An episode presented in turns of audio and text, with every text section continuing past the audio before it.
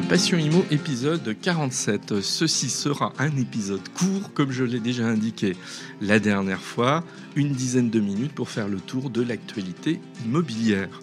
Alors, on va démarrer par un chiffre, euh, un chiffre qui est très intéressant, c'est celui euh, des ménages qui sont locataires de leur logement en 2022. Alors en 2022, 4 euh, ménages sur 10 sont locataires de leur logement. Alors, ce qui est très important hein, en France, on le souligne jamais assez, on n'est pas tant une nation de propriétaires qu'on l'imagine. Il y a des pays qui sont très largement devant nous, je pense notamment à la Belgique. Mais là où le chiffre est intéressant, c'est que euh, ces 4 ménages sur 10, ça n'a pas bougé depuis 40 ans. Alors, en fait, on, est un peu étonné de, ce peu d'évolution. Euh, ça veut dire que beaucoup ont acheté, mais non pas pour occuper leur logement euh, en tant que résidence principale, mais aussi en tant que résidence secondaire. Et c'est un chiffre qui n'est pas, pas extraordinaire, en fait, hein, parce que on sait très bien que l'achat de son habitation principale pour l'occuper, bah, c'est un des premiers paliers pour la préparation de sa retraite. Or, ça montre bien que sur ce plan, il y a encore beaucoup de travail à faire. Et j'en profite d'ailleurs, pour ceux que ça intéresse, allez écouter euh, l'épisode euh, l'avant-dernier où j'interview Clara Terraz, qui propose à travers sa société, la société qu'elle a fondée, qui propose une accession à la propriété d'un type nouveau qui passe par la location avec option d'achat. Alors pour rester un petit peu dans cette, euh, dans cette thématique, on va parler des maisons individuelles. Alors, je suis tombé il y a quelques jours sur un, article euh, de la revue Historia, en pas, qui parle pas proprement parler d'immobilier en général, hein, loin s'en faut. Bon, c'est un magazine que j'aime bien. Voilà, je, j'essaie de m'intéresser à pas mal de choses, et je vois un article qui est consacré à la maison individuelle. Et j'y ai appris euh, des, trucs assez intéressants. Moi, je voulais, euh, je voulais vous, redonner. Alors déjà, une chose que l'on sait, hein, la maison individuelle, elle se porte très très bien en France. Euh, on a environ 35 millions de logements en France, et sur ces 35 millions de logements, plus de la moitié, 20 millions, sont des maisons individuelles. Donc c'est dire la place qu'occupe cette maison individuelle, c'est presque culturel en fin de compte. Et on se rend bien compte qu'il y, a un changement qui s'opère à ce niveau-là. L'année dernière, les ventes de maisons individuelles ont chuté de plus d'un tiers. Alors, ce qui est un petit peu logique quelque part, euh, l'envolée du prix des matériaux, le durcissement des conditions de crédit, mais également, il faut pas l'oublier, c'est que euh, la maison individuelle, elle n'est plus dans l'air du temps.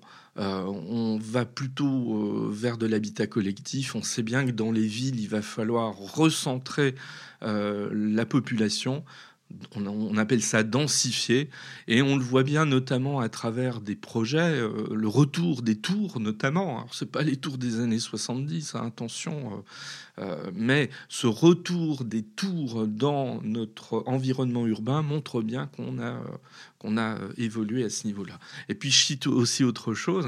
L'année dernière, la liquidation judiciaire des maisons Phoenix alors, Maison Phoenix, c'est emblématique des années 70-80.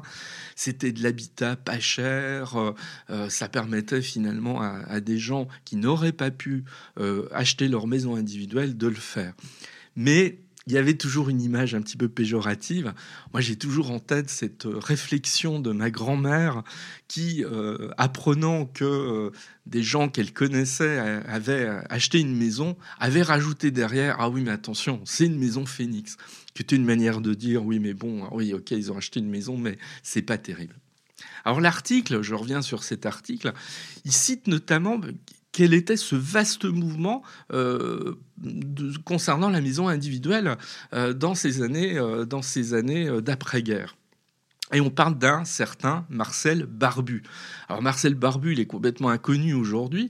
Il s'était présenté à l'élection présidentielle de 1965 contre le général de Gaulle. Bon, il avait obtenu 1% des suffrages. Mais bon, voilà, c'était un élu local, notamment, qui croyait ardemment dans la maison individuelle. Et dans le Val d'Oise, notamment, il avait créé une association pour la construction et la gestion immobilière de Sanois Alors lui était complètement opposé à l'habitat HLM, il voulait que chaque personne mal logée puisse disposer de sa propre maison, ce qui était plutôt louable.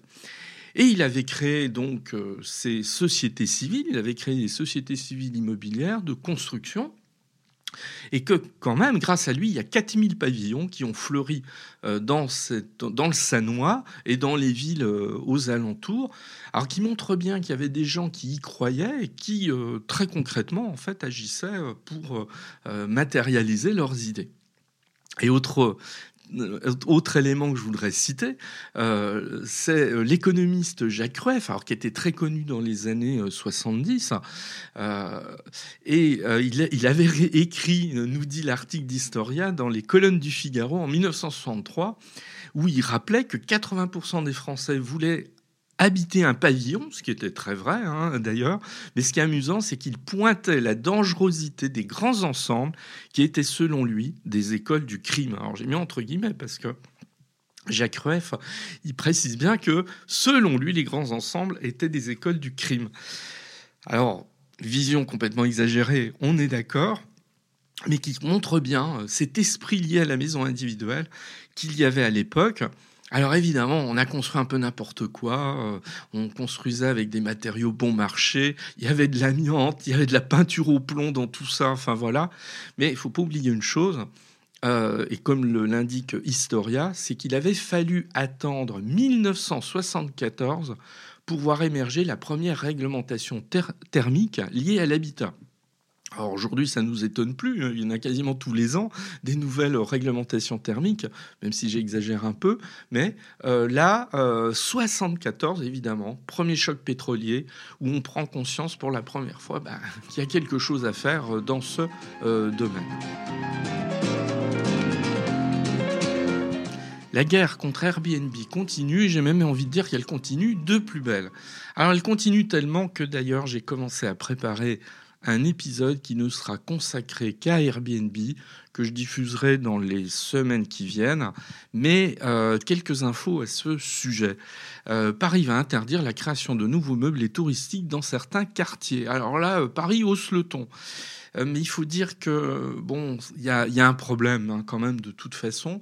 À l'automne 2002, la, ville de Paris comptait 43 000 meublés touristiques.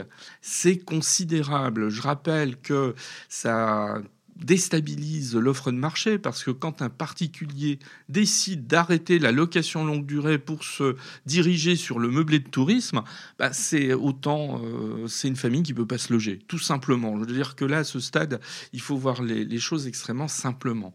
Mais bah oui, mais c'est aussi la liberté de chacun de faire ce qu'il veut de son bien immobilier et éventuellement de le louer sous cette forme. Donc, on voit bien que le problème n'est pas si simple. Alors, euh, il y a un chiffre là encore qui est, très intéressant. C'est que ces deux dernières années sur Paris, un commerce sur huit a été transformé en meublé touristique. Donc on voit bien qu'il y a un appétit ici des investisseurs euh, pour euh, aller sur cette niche, qui est aussi une niche fiscale, du meublé touristique. Alors, la ville de Paris, en 2014, elle avait déjà mis en place un dispositif d'autorisation de changement d'usage avec compensation cas de transformation d'un logement en meublé touristique, hein, qui était un premier coup euh, euh, porté euh, contre Airbnb. et puis, depuis 2022, on a une réglementation parisienne qui s'est encore renforcée, puisqu'en fait, cette surface, elle doit être compensée jusqu'au triple dans certains quartiers. La ville de Paris n'est pas la seule à aller dans cette direction. Euh, je prends l'Espagne et le Portugal qui vont aussi, euh, qui essaient aussi de, lutter euh, contre cette trop grande augmentation du meublé de tourisme. Et d'ailleurs, l'Espagne, de manière plus large, qui vient de mettre en avant un vaste plan d'accès au logement euh, le chef du gouvernement, espagnol a dit voilà, l'accès au logement, c'est un droit, c'est plus un problème. Euh, et donc, il le, a été décidé un investissement de 4 milliards d'euros pour construire environ 43 000 logements à loyer modéré. Alors, ça montre aussi une chose, il n'y a pas que la France hein, qui est confrontée à cette problématique du logement. On attend encore d'ici quelques jours avec une certaine impatience euh, les, travaux euh, du CNR Logement qui devraient euh, présenter un certain nombre de pistes dans ce domaine. Chez certains de nos voisins européens, c'est pire qu'on l'imagine. Par exemple, dans la région de Madrid, une personne payée au salaire minimal consacre environ, en moyenne, 65% de ses revenus pour se loger. C'est énorme, c'est énorme. Et donc, euh, et, effectivement, l'Espagne a décidé de, prendre le, problème à bras le corps. Et euh, bah, le Portugal n'est pas en reste, et ça fait écho à ce que je viens de vous indiquer euh, euh, sur les nouvelles mesures prises par la, ville de Paris. un plan, là encore, pour essayer de freiner l'augmentation des prix de l'immobilier, qui, eux, ont augmenté de 20% en 2022 au Portugal. Alors nous, on en est très très loin. C'est pour ça, vous voyez, parfois, il faut pas trop qu'on se plaigne. En définitive, on alors ça ne veut pas dire que les prix n'augmentent pas chez nous, mais là, 20% sur une année, c'est évidemment considérable et c'est beaucoup trop. Et au Portugal, bah, on a décidé euh, d'interdire les nouveaux logements touristiques dans tout le pays, à l'exception, en revanche, des zones rurales. Les taux de crédit immobilier continuent de grimper, puisqu'en fait, on le voit début mai, euh, on vient de dépasser la barre des 3,6% sur 20 ans chez certains courtiers. Ce qui fait que raisonnablement, hein, c'est-à-dire quand je dis raisonnablement, euh, c'est sans exagération, on s'achemine quand même vers des crédits immobiliers à environ 4% pour une majorité euh, d'entre nous. Bon, donc euh, là-dessus, euh, la tendance ne fait que se poursuivre, hein, cette, cette, hausse des taux de l'immobilier, même s'il faut noter qu'elle reste inférieure au taux de l'inflation, donc ce qui est plutôt un bon signe positif. Évidemment, ce sont les primo-accédants qui sont évincés progressivement de l'accès au crédit immobilier. C'est pas très réjouissant. Euh, je vous renvoie à ce que j'ai dit il y a quelques minutes concernant ce chiffre qui stagne, où en fait on a toujours 4 Français sur 10 qui restent locataires de leur logement. Bah, ça risque pas de s'arranger avec euh, ce problème euh, d'augmentation des taux. Et puis dernier chiffre hein, qui a été donné par l'Observatoire Crédit Logement, extrêmement fiable dans ce domaine, c'est que on, constate une baisse de crédit immobilier hein, de 40% sur un an. Cet épisode consacré à l'actualité de l'immobilier est terminé. Cela dit, dans quelques jours, je pense mercredi ou jeudi, je mettrai en ligne un épisode long, cette fois consacré à une interview. J'ai rencontré Inès Thierry, c'est une jeune agent commerciale en immobilier. Elle travaille chez Keller Williams, ce qui nous permettra de découvrir ses méthodes de prospection, de travail. Euh, elle est jeune dans le métier, donc très dynamique, elle utilise largement les réseaux sociaux, etc. Il y a toujours des, éléments à prendre dans ce type d'échange. Et puis on découvrira aussi euh, Keller Williams de l'intérieur, qui est une enseigne connue aujourd'hui, mais dont on ne connaît pas toujours, à mon avis, suffisamment euh, les rouages et les méthodes de fonctionnement qui sont particulièrement originales dans le paysage. Donc je vous dis à très bientôt la semaine prochaine pour un nouvel épisode de cours consacré à l'actualité de l'immobilier. D'ici là, vous pouvez me retrouver sur mes réseaux sociaux, sur LinkedIn, sur mon site internet, euh, sur Facebook, etc. Et j'en passe. Et puis, euh, bah, n'hésitez pas, hein, si vous avez 30 euh, secondes, à aller mettre 5 étoiles éventuellement sur Apple Podcast bon, ça permet de, faire progresser en fait le podcast, de le faire connaître en toute simplicité. Merci, bonne semaine, à bientôt.